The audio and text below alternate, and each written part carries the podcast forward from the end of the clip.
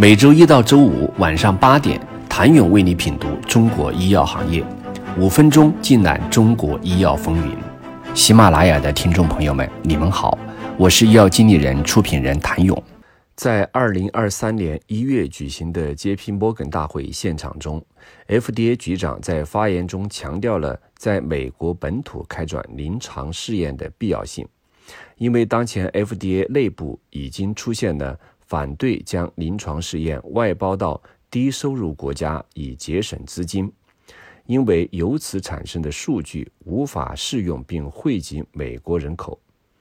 无可厚非，新药国际化出海必须要闯过一关，便是全球多中心临床试验，提供充足的美国或其他海外国家地区患者样本，也就更容易受到 FDA 的认可。但这也意味着更加考验中国药企在全球开展临床试验时，提高临床试验设计和试验数据质量的能力。中国创新药若能登陆大洋彼岸，以美国为代表的市场，生存空间将大大增加。但必须面对的问题是中国创新药想要顺利出海，美国还面临着创新体系和市场规则中的巨大差异。美国市场是全球成熟度、总体销售额以及利润率最高的市场，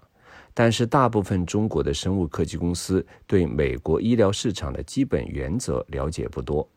而一些中国药企都曾在美国设立分公司或寻找合作平台。但大多数并不成功。中国的生物科技公司想要实现国际化，顺利进入美国市场，就一定要找到真正了解、熟悉，并且能够驾驭美国医疗体系的合作伙伴。如果说出海中有哪些必不可少的关键因素，找到相匹配的国际化人才，一定是最重要的一环。在 J.P. Morgan 的会场中，能够看到很多来自中国公司通过 J.P. Morgan 接触海外高端科技和商业人才和技术，以及寻找海外合作项目。国际化人才也是出海过程中重要的因素。在创新驱动和国际化的趋势下，国内药企布局和引进全球化人才已是必修课。海外研发人才、临床和注册申报人才、商务拓展人才是中国药企关注的重点。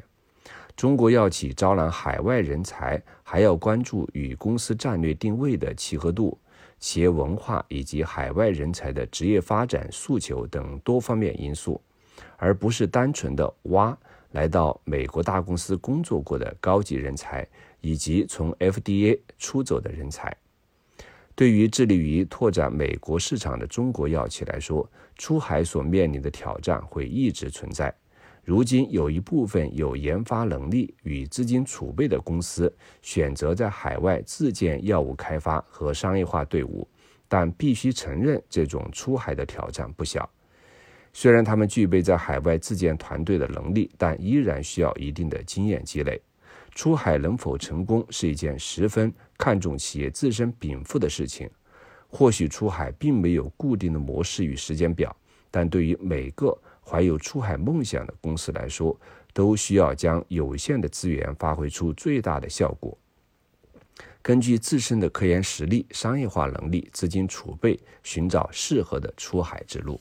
谢谢您的收听。想了解更多最新鲜的行业资讯、市场动态、政策分析，请扫描二维码或添加医药经理人微信公众号“医药经理人”——医药行业的新闻与资源中心。我是谭勇，明天见。